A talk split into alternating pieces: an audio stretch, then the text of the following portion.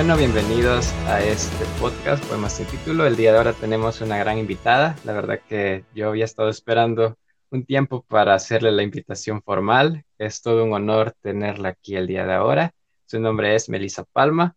Es una gran psicóloga. El día de ahora va a hablar con nosotros de una temática muy importante como lo es recibir clases en modalidad virtual. Sabemos muy bien de que esta situación de pandemia ha estado cambiando mucho el estilo de vida de cada persona, entonces los estudiantes, maestros, familiares han tenido que adaptarse a esta nueva realidad, como lo es llevar sus clases, sus actividades académicas en línea.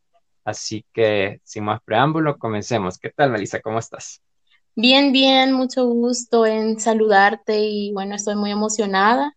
Estoy muy agradecida también por el espacio, la invitación y esa introducción tan, tan bonita que has tenido para, para presentarme a tu público. Un saludo a todos, espero que tanto tú como todos quienes nos escuchan se encuentren muy bien y bueno, sus familias también. Sí, la verdad que, que ha sido muy, muy especial esta invitación y sé que esta temática que vamos a abordar el día de ahora, todos los que nos están escuchando, sé que están involucrados directa o indirectamente, así que hay que sacarle provecho a este episodio. ¿Qué opinas tú acerca del uso de la tecnología para este proceso de enseñanza-aprendizaje? Bueno, pues hablando sobre, sobre esta temática, he llegado a pensar que el uso de las nuevas tecnologías en el ámbito académico ha venido a ser un tipo de solución ante la problemática que estamos viviendo como sociedad actual. En, realidad, en realidad, esta, esta situación de, pandemia vino a, a, votar todo tipo de, de actividades a las cuales estábamos acostumbrados. Eh, una de ellas es asistir a un centro educativo, a una universidad. Entonces, considero que, que, ha sido una solución sin embargo, es, es, de, es de evaluar, ¿verdad? Cómo es que se está dando este proceso, cómo es que se está viviendo y no solamente desde una perspectiva de estudiantes, sino, sino también de todos los implicados en el proceso. Eh, hablamos también de la perspectiva que los docentes puedan estar teniendo de, de este, este tipo de procesos y también los familiares o responsables de, los estudiantes, de los niños en este caso, ¿verdad? Porque la situación puede ser muy diferente de acuerdo al nivel académico en el cual se encuentre, se encuentra la persona y quienes también juegan un papel muy, muy importante son, como ya lo mencioné, los familiares o responsables de, de los niños que asisten a un nivel un poco inferior, ¿verdad? En donde tienen que tener un mediador. No solo implica estudiantes, sino que eso creo que igual lo estábamos comentando incluso antes de, de, este episodio, de que no era solo la población estudiantil, sino que también familiares, la otro lado, la otra cara de la moneda, los maestros. Y creo que igual eso lo abordaremos porque no lo podemos dejar a un lado, hacerle caso omiso, sino que también es algo de lo que podemos platicar. Y también creo que con respecto a hacer un poco de empatía, ¿verdad? Los maestros, igual que los estudiantes, tienen las dificultades y hay que comprenderlos que muchas veces para ellos también es algo nuevo y no es algo como que tan fácil. Se va aprendiendo y igual se tienen que adaptar. Para ti, ¿cuáles son los principales problemas que puede afrontar, bueno, ahorita en este momento, o sea, siendo específico, estudiantes eh, ante esta situación de modalidad virtual, en cuanto a un aspecto psicológico, ¿qué problemáticas son las que están afrontando los estudiantes con muchas veces una sobrecarga de tareas, una sobrecarga académica, eh, pasar mucho tiempo pegado a la computadora, el pasar en su casa sin ya no estar saliendo a otros lugares? ¿Qué implicaciones o qué problemáticas le puede traer? Em, bien, en realidad, hablando sobre, sobre los estudiantes específicamente. Eh, recordemos que, bueno, en realidad recordemos que somos seres biopsicosociales, entonces somos seres sociales por naturaleza. Y la interacción virtual eh, no, es, no es equivalente a una interacción persona a persona. Entonces, llevando esa línea desde ese punto, pues ya tenemos una, desventaja, ya tenemos una, un factor que, viene a perjudicarnos. Em, el hecho de que esto ha sido prolongado en el tiempo, no hablamos de, de, de qué, de un, de un periodo corto, hablamos de, de ya seis, siete meses en los que se ha venido pues tratando de desarrollar nuestra vida, nuestra vida diaria en un entorno limitado. Entonces, considero que las, las consecuencias pueden variar de persona a persona. Em, es necesario puntualizar que, que cada individuo maneja pues las situaciones de forma muy particular, ya sea una misma situación, ¿verdad? Como, como la que estamos tratando. Existen diferentes habilidades, diferentes recursos con los cuales tal vez podamos contar y otras personas no. Sin embargo, dentro de las consecuencias eh, psicológicas, tal vez generales que podríamos mencionar, eh, sería cualquier tipo de somatización que una persona esté padeciendo, eh, producto de, la ansiedad, de los diferentes niveles de estrés que puede estar experimentando relacionados a, la preocupación no, únicamente académica, sino em, de su vida general. Em, podríamos mencionar su ámbito familiar, las condiciones sociales a las que estamos expuestos. Entonces, Creo que principalmente estos son los factores que actualmente se están viendo un poco más eh, presentes y latentes en la población en general. Em, y ahondando un poco más en los estudiantes, pues mm, considero que una de las eh, consecuencias que se han visto muy presentes son los diferentes trastornos del sueño que se han tenido o sí sí, o, o, lo que puede ser también eh, la procrastinación. sí, también, también. sí, verdad, también. La desorganización en el tiempo, em, la falta de, de límites en, en, nuestras actividades. Entonces, eso es lo que hace que, que esa sobrecarga que tú mencionas eh, se presente como, como un problema que, que sea necesario de tratar y que esté generando dificultades en nuestros diferentes ámbitos en los cuales nos, desarrollamos.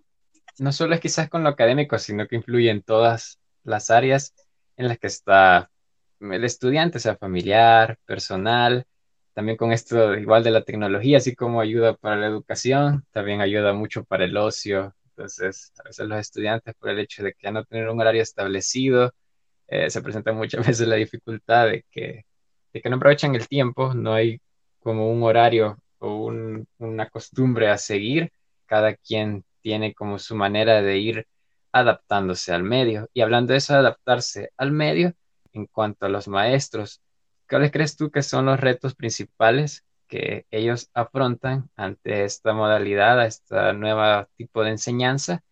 Bien, em, tratando de, movernos un poco de perspectiva a la de los docentes, en este caso, considero que dentro de las principales complicaciones que, que puedan estar experimentando es el hecho que para llevar a cabo este tipo de, de modalidad, un aprendizaje, un proceso de aprendizaje, enseñanza em, virtual, se, se, necesita una, una, mínima habilidad en el ámbito tecnológico.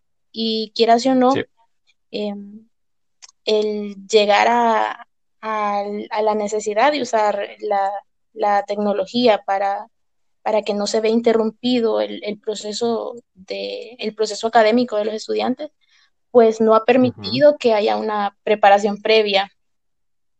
Eh, quieras o no, em, muchos de los docentes que, que en este momento eh, se han visto ante esta necesidad, han, han sufrido, han, se han visto perjudicados, eh, vulnerados hasta cierto punto, Sí, sí. ya que no cuentan con los recursos, en algunos casos el conocimiento, entonces los niveles de frustración, eh, de tristeza incluso, pueden llegar a ser muy, Sí. muy palpables, muy evidentes. Entonces, considero de que empezando por ahí, eh, nos, nos agarraron en jaque. En, Sí, creo que nos agarraron en curva. Sí, sí, no ha existido una, una preparación adecuada, pues, para que, para que estos procesos sean, ¿cómo decirlo? Tal vez de la forma adecuada, tal vez interactivos, un poco más dinámicos.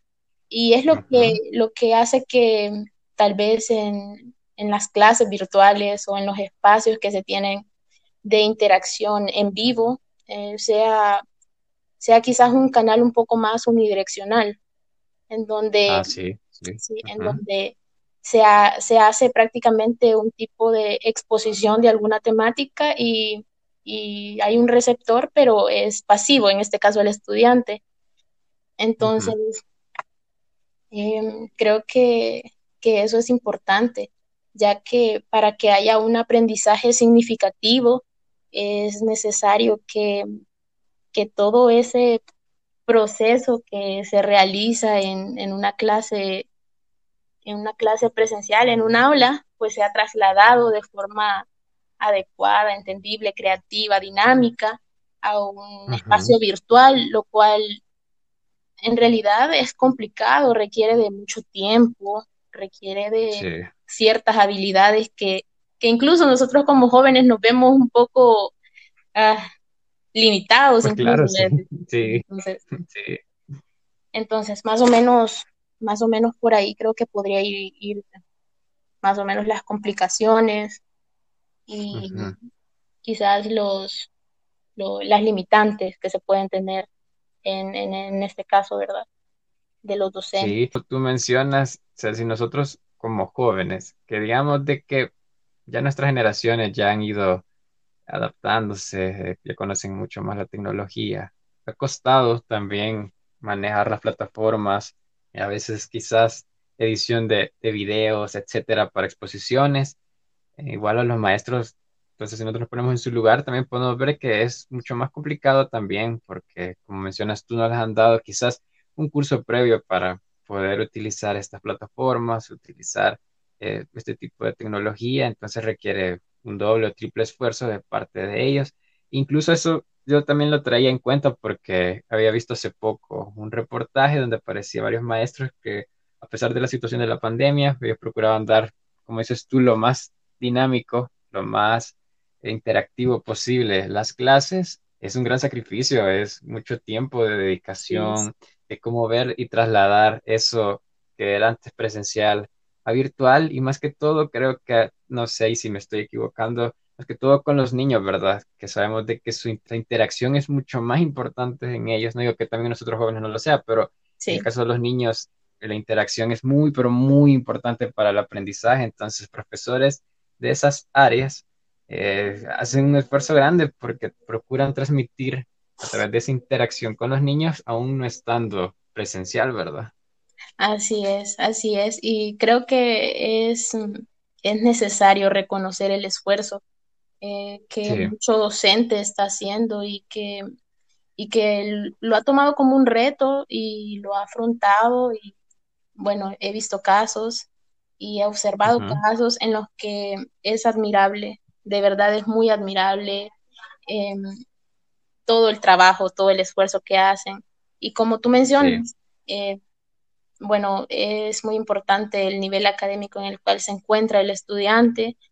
Y, y claro, cuando hablamos de, de niños, es, es muy importante que, que para que haya un aprendizaje significativo, pues eh, las dimensiones emocionales, motivacionales, cognitivas, pues estén entrelazadas para que para que haya una fijación del conocimiento. Y claro, como tú mencionas, no quiere decir que sí, ahora de adultos o de jóvenes no, no necesitemos que estas dimensiones estén en, en armonía, porque en realidad siempre para que el aprendizaje sea significativo se necesita que, que esto esté funcionando en conjunto, que, que, el, que el, el, contenido que se nos está brindando pues tenga un sentido personal, que ya hablando de jóvenes, pues que sepamos expresarlo y explicarlo con nuestras propias palabras.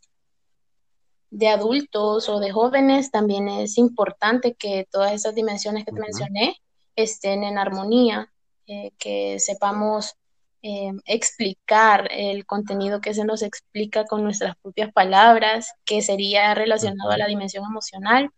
Y en la motivacional, pues que exista em, una motivación intrínseca, un deseo de aprender. Y en el cognitivo, pues que, que tratemos siempre de, de, realizar un tipo de reflexión en cuanto a lo que estamos aprendiendo, que, que haya un, un, proceso como tal para que haya una asimilación, ¿verdad? Claro. Y ahora te hago otra pregunta. ¿Consideras tú que con todo esto que estamos viviendo de la pandemia, eh, lo que hubo en su momento, eh, el encierro, de cada uno permanecer en sus hogares, igual con esto de, de, de las modalidades virtual, de las clases en modalidad virtual, eh, quizás hoy no tener como la oportunidad de, de, desempeñar tu vida como era, entre comillas, normal, como era antes. Eh, ¿Tú consideras que se avecina una pandemia de trastornos emocionales, trastornos mentales ante todo esto? Bueno, pues eh, creo que que todos nos hemos visto perjudicados de una u otra manera por la situación actual y sí. podría considerar que, que, ha existido un incremento en cuanto a las consultas relacionadas con, con problemas emocionales, dificultades emocionales, uh -huh. con sí. problemas de ansiedad, de estrés, mm, crisis de pánico incluso. Entonces, considero que, que sí, de alguna manera nos hemos visto tocados por esta pandemia y, claro, implica mucho la utilización de nuestros propios recursos, pero considero que, que sí es necesario que, que si alguien pues está experimentando una, una dificultad para atravesar algún proceso o considera que, que, que quiere o tiene el deseo de, de, recibir algún tipo de acompañamiento, pues, pues aprovecho uh -huh. eso para decir que, que, que, está bien, que todos lo necesitamos, que sería lo ideal que todos tuviéramos un tipo de, de apoyo de este tipo. Eh, -huh. estamos, estamos ante una situación de incertidumbre, eh, ante una situación en la que hemos vivido pérdidas. Eh, muchas familias se han visto, se han visto pues eh, afectadas de esta manera y, y no hablamos sí. de algo sencillo, sino de, de procesos uh -huh. que, que, requieren que requieren una atención una atención pues específica y sí creo que la respuesta a tu pregunta es sí, considero de que ha habido una alza en, en todo tipo de afectación psicológica. En uh -huh. mayor o menor medida, pues eh, varía de persona a persona, pero, pero considero que ha sido de, de, esta forma. Igual les invitamos, ¿verdad?, de que buscar apoyo profesional. Creo que igual es importante votar a veces ese estigma que se tiene de que no, no es importante, no es necesario, eh, yo me encuentro bien, no, no tengo que recurrir a eso.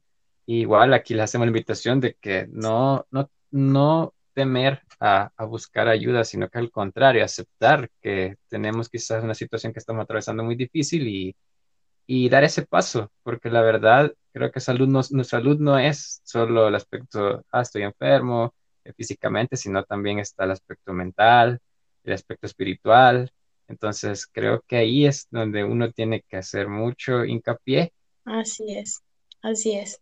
Bueno, pues tienes toda la razón y, y te agradezco que, que, que, tú también opines, opines sobre el tema y, y invites a, tus escuchas a que sí. si hay alguna alguna inquietud en cuanto al tema y, y al proceso psicoterapéutico, pues, pues que no tengan miedo y, y que, que, busquen, que busquen ayuda, que, que si es un profesional de la salud, de la salud mental y, y, pues tiene vocación, eh, no dudo que recibirá, recibirá un, un apoyo que, que, será valioso y, y, que recuerde que es un proceso confidencial que, y que el profesional pues estará ahí para, para escuchar y tratar de solventar todo tipo de inquietud o duda.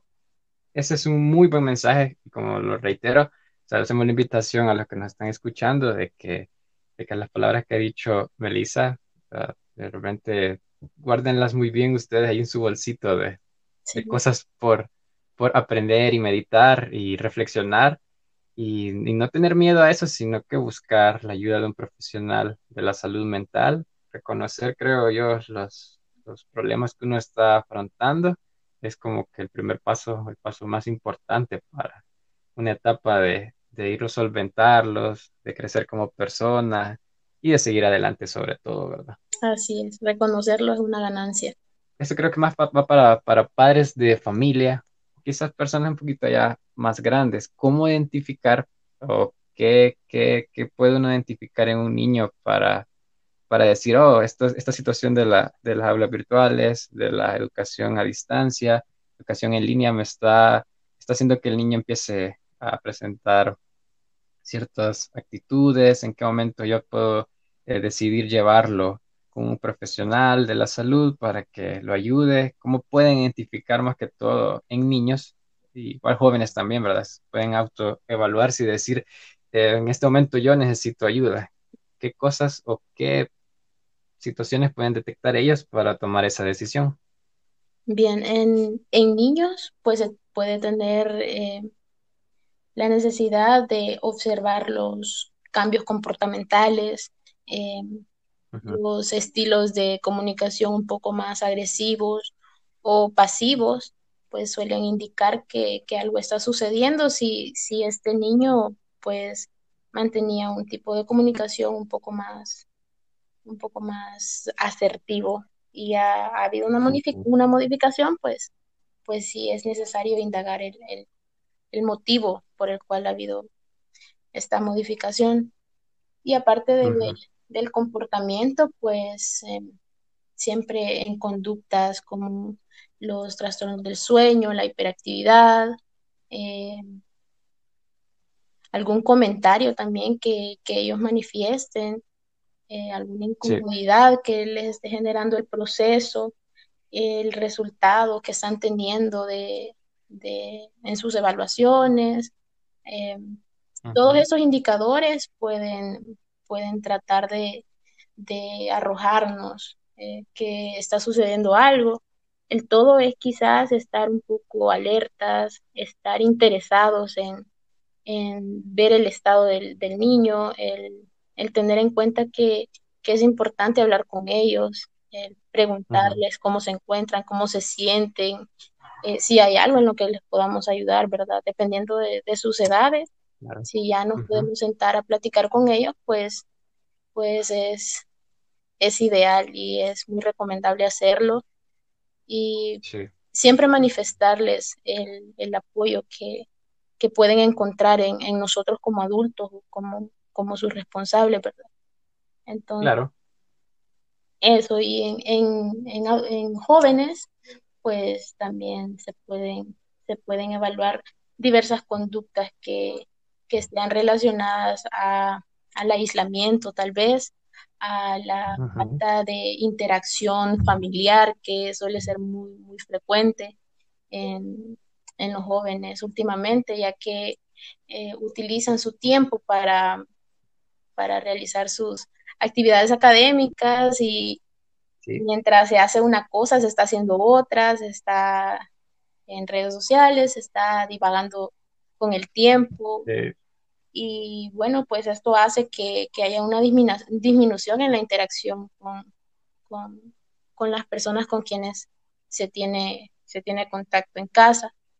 Entonces, uh -huh. cuidar, cuidar este aspecto que, que, que estemos pendientes de, de, los jóvenes, que estemos pendientes de sus conductas, eh, los tipos De, comunicación también, si se están eh, expresando de una forma un poco más agresiva, estar pendientes en ese ámbito emocional y recordar que se puede sugerir el realizar un proceso psicoterapéutico o, bueno, también pedirles su opinión si ellos consideran que, pueden llevarlo a cabo, que se ven interesados, pues, pues también proponerlo, ¿no?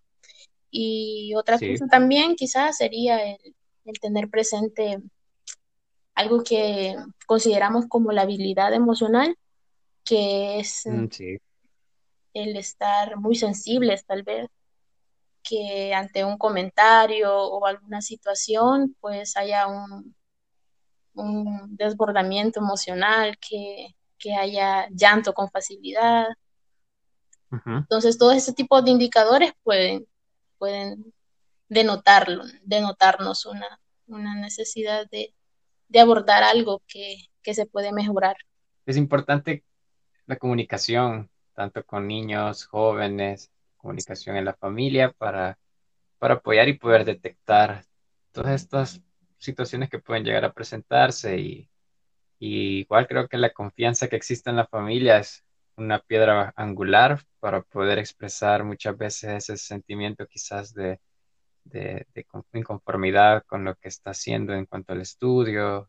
igual cada persona también reacciona diferente a, a las situaciones, como he dicho anteriormente, y, y la verdad es que siento que han sido muy buenas recomendaciones, Melissa. La ah. verdad que ha sido también muy interesante hablar de este tema. La verdad que este tema yo desde el inicio del proyecto del podcast lo había estado como, como procesándolo, lo había estado gestionando para que se pudiera tocar de la mejor manera. ¿Qué consejo le darías tú a alguien que quizás en este momento nos esté escuchando, eh, que esté sobrecargado académicamente, como dicen, hasta el cuello de, de actividades, de tareas, quizás no le esté yendo bien con esto de manejar nuevas tecnologías, eh, o al otro lado, como dices tú también, que estén preparando material educativo, eh, que están haciendo un triple esfuerzo por, sacar adelante sus, sus, actividades, su trabajo, y que se encuentren desanimados quizás en este momento que estén escuchando el podcast, ¿qué consejo les darías tú?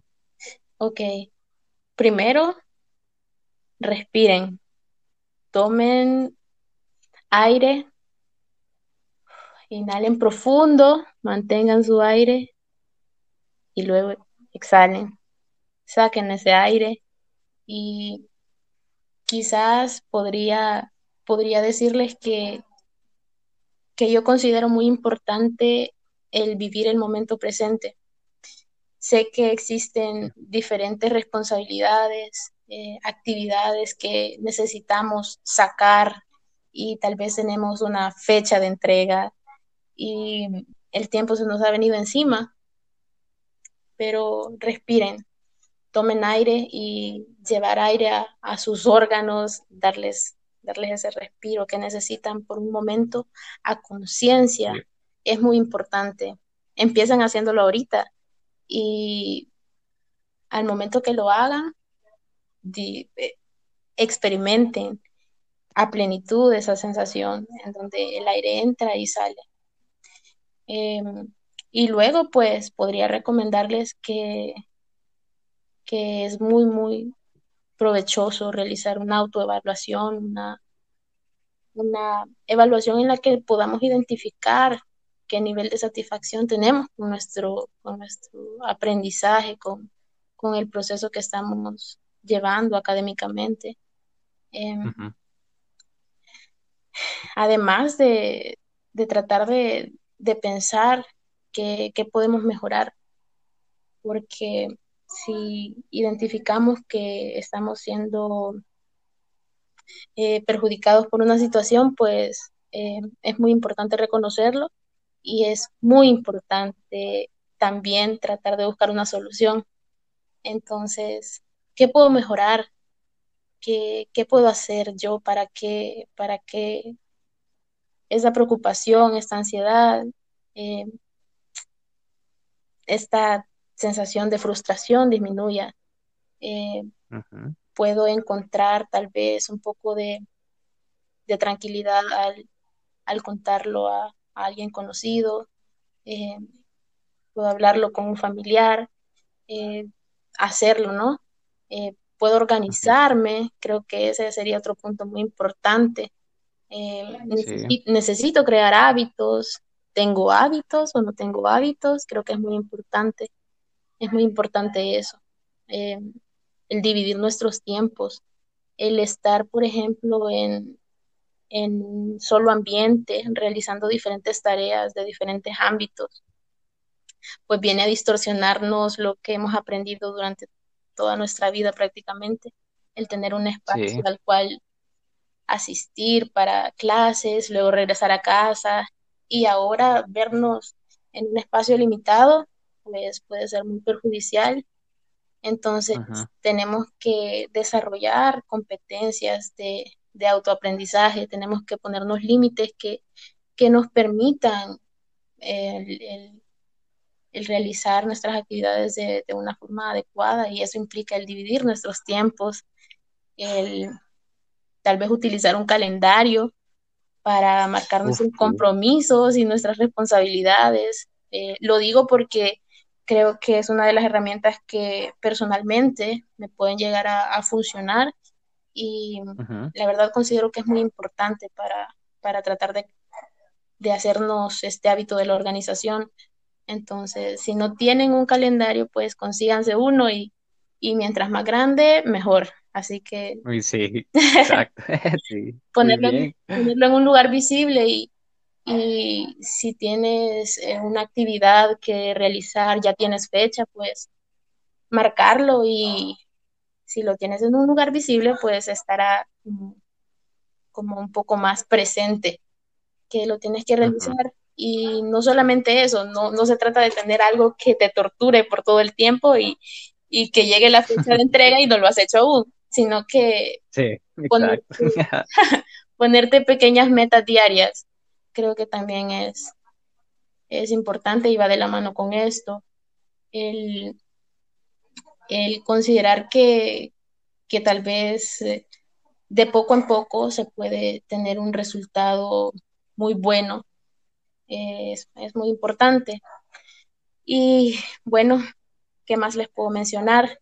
que, ustedes son importantes, que, que ustedes no sé en qué nivel están, pero si han llegado a donde están, pues ya han recorrido un proceso, ya han, han, vivido muchas experiencias y las experiencias son conocimiento, entonces nadie más que ustedes se conoce y bueno, pues tal vez saben qué les puede funcionar, qué no, y ya que les menciono que ustedes son, son muy importantes, pues los invito también a que les regalen un poquito de tiempo al autocuidado, que, que traten de, de hacerse de hábitos que sean relacionados a la actividad física. Es muy beneficioso el darle un giro a la mente. Esto ayuda a que nuestros pensamientos pues tengan un respiro y no nos ataquen constantemente y estén ahí dándonos como una pelotita en la pared. Y actividad física puede ser muchísimas cosas. Eh, hay mucho por donde poder elegir. Exacto, entonces ustedes se conocen y saben más o menos eh, qué pueden realizar. Se pueden dar quizás lineamientos o recomendaciones generales eh, que la persona trate de tener un mayor bienestar, pero en realidad no se compara al tener pues un, tipo de directriz personalizada, un tipo de orientación personalizada. Entonces, sí, los invito a que, a que ante, ante esta emergencia, ante este tiempo, pues no tengan miedo de, pedir ayuda. Hay mucho profesional que, que sé que podría beneficiar en sus vidas y que estaría pues agradecido que, que se le busque, ¿verdad? Para, para apoyarlos. Perfecto. Muy bien, me parece muy bien. Wow, han sido muy buenos consejos y recomendaciones. Creo que hasta yo lo anoté ahorita en un papelito. Importante el hecho de, de ambientar tu espacio, hablando ya de, de, de las tareas académicas, de, todo el proceso de enseñanza-aprendizaje, ambientar su espacio. Por favor, no utilicen su, su cama en la manera de lo posible para leer o para, sí. para recibir sus clases. Eh, Exacto. Para que el cerebro no, no genere o no asimile que es, que es un espacio para, para una actividad como leer o, o, o para mantenerse alerta, ¿no? El utilizar, sí, sí. el utilizar, pues, en la medida de lo posible la habitación, ¿verdad? Pero más que nada, si, si tenemos limitación con el espacio y, y, bueno, pues nos toca trabajar tal vez en nuestro, en nuestro cuarto por, uh -huh. por el ruido o lo demás, la cama no utilizarla para leer ni nada. Tener una sillita, sí. tener nuestra espalda, pues, en donde apoyarla, la iluminación correcta, así evitamos eh, dolores de cabeza, nuestra vista se, se, se sobrecargue, se trate de hacer un sobreesfuerzo. Entonces, uh -huh. creo que es muy importante tener tu espacio de trabajo diferenciado a tu espacio de descanso. Sí, así también evitas esos, esos episodios de, de insomnio que perjudican mucho también para que nuestro aprendizaje sea de calidad. Doy fe de ello porque la verdad es que uno tiene que tener su espacio de trabajo, sea actividades académicas, laborales, etcétera. Cuando sabes que es una actividad que requiere mucha concentración de tu parte, eh, la menor cantidad posible de distractores, tener tu espacio de trabajo bien definido Así para es. que sea súper efectivo, que el tiempo lo aproveches al máximo y que toda actividad que tú estés realizando estás totalmente enfocada en él, así que es casi seguro el éxito de las mismas. De verdad, créeme que me ha encantado cómo, cómo se ha, ha tocado esta temática. Eh, Sí, creo que todos los que nos están escuchando están, sin duda alguna, guardando eso en sus, en sus cabecitas y a seguir adelante con las recomendaciones que ella nos ha dado. Me parece súper bien. En serio, yo te felicito como, como tú has sabido explicarle a cada uno eh, de esta temática, todo lo que implica, no solo estudiantes, sino igual a maestros. Y les invito nuevamente a todos, ¿verdad?, de que sigamos esas recomendaciones e igual nosotros detectemos cuando realmente necesitamos ayuda. Es para beneficio de él, para crecer como persona y seguir adelante en todos los proyectos que tenga en mente. Así es, exactamente. Y muchas gracias, muchas gracias por, por esa felicitación. Yo también felicito tu, tu canal, felicito tu, tus Ay, gracias, gracias. Sí, sí, una iniciativa admirable, un esfuerzo admirable y una persona admirable. Entonces, bueno, pues no, creo que estoy muy, muy agradecida por este espacio y espero que de una u otra manera, pues el contenido sea de beneficio, sea de ayuda para alguien. Y ha sido un gusto, ha sido un placer estar acá hablando contigo. Y bueno, para todas las personas que, que se han tomado el tiempo de escucharnos, pues muchísimas gracias. Cualquier cosa, pues estamos acá para, para apoyar y ayudar.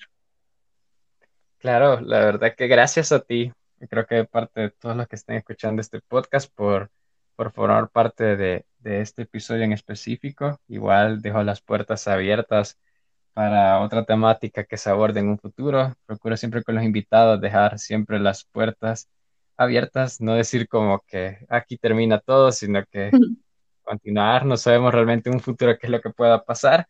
Claro Y que sí. nuevamente, gracias a ti, gracias a ti por aceptar la invitación, por darnos muy buenos consejos, muy buenas recomendaciones. Sé que los que nos están escuchando también lo agradecen. Bueno, pues aprovecho también para, para felicitar a todo psicólogo salvadoreño que, que ha atravesado este proceso, este proceso de aprendizaje para, para llegar a, a, obtener eh, su licencia y, y poder ayudar a, a, las, a las personas que, que buscan de una atención psicológica. Eh, mi admiración para, para, todos y un fuerte, fuerte abrazo. Eh, colegas que yo sé que, que han atravesado un camino que, que ha costado, que ha, que ha tenido retos, dificultades, pero que hay una satisfacción grande y es, es todo ese bagaje de conocimiento y, de experiencia que, se va acumulando con la interacción con, el paciente o con el consultante que, que llena, que llena y genera una satisfacción que nada más, nada más lo compra ni lo compara. Entonces, un gran abrazo, una felicitación en este día tan especial que, que bueno, es de reconocer esta labor tan noble y por la cual estoy tan, tan orgullosa. Wow, me parece genial, fantástico. Ha sido una coincidencia muy interesante que la aplicación del, de este episodio del podcast tenga que ver con esta fecha. Igual de parte del podcast, felicitamos a todo ese personal encargado de, de velar por la salud mental de toda la población les mandamos también un fuerte abrazo de parte del podcast. Igual les invitamos a seguir adelante, a luchar por sus sueños. También hay que aceptar de que es una parte muy esencial en la vida de una persona, lo que es la salud mental, el área en cuanto a emocional, en este aspecto psicológico. No hay que dejarlo nunca de un lado, así que igual de parte del podcast, felicitamos a todos los psicólogos salvadoreños que nos estén escuchando Igual si ustedes tienen un psicólogo cerca, familiar, amigo, felicítenlo y valoremos mucho la labor que ellos hacen porque es muy importante y nos ayuda mucho a las personas que se acercan a ellos, que deciden buscar su ayuda y también su guía en muchas problemáticas que podamos afrontar en nuestra vida. Así que felicidades. Para ir terminando este podcast, como solemos hacer eh, ya como costumbre, ya como sello de, nuestros episodios, te pediré que tú nos digas una canción por la cual nosotros vamos a finalizar y expliques por qué elegiste esa canción. Ok. Bueno, pues cuando, cuando tú, Eduardo, me mencionaste que, que era necesario seleccionar una canción, pues yo entré en un conflicto. Soy una persona amante de la música y... Por dos, por dos. Lo sé, lo sé, me encanta. Eh, no encontraba, la verdad, qué canción poder, poder compartir, o sea, porque es solo una canción.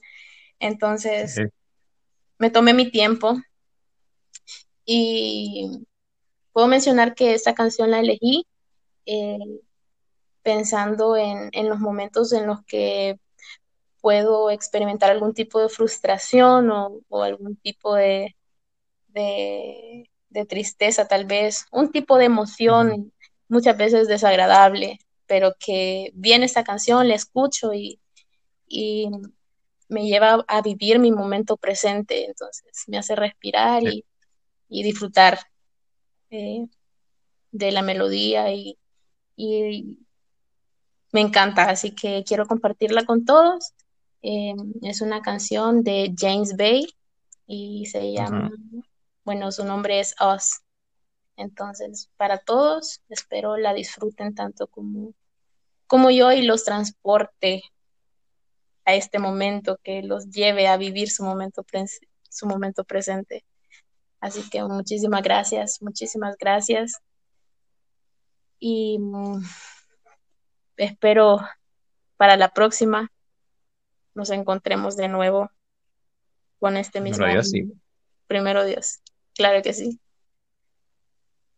Wow, entonces creo que colocaremos la canción en este momento. Nuevamente, muchas gracias, Melissa. Como dices tú, no es un adiós, sino un hasta pronto. Esperamos tenerte en otros episodios. Igual procuraremos ir abordando otras temáticas de esta área de la psicología que personalmente me parece un área muy interesante, un área muy bonita donde hay muchas cosas que uno puede aprender y que nos sirven a uno para seguir creciendo. Igual les invito a todos los que nos están escuchando a que estén pendientes de nuestras redes sociales, que compartan el podcast para que otras personas puedan escucharlo, más que todo como estos episodios donde siempre nuestros invitados dejan información, dejan mensajes muy importantes que pueden servir sin duda alguna a alguien que nosotros conozcamos. Así que con esta canción vamos finalizando. Espero que se encuentren bien todos. Nuevamente, gracias Melissa por estar aquí con nosotros. Y nos vemos en estos episodios posteriores del podcast. Así que me despido y chao.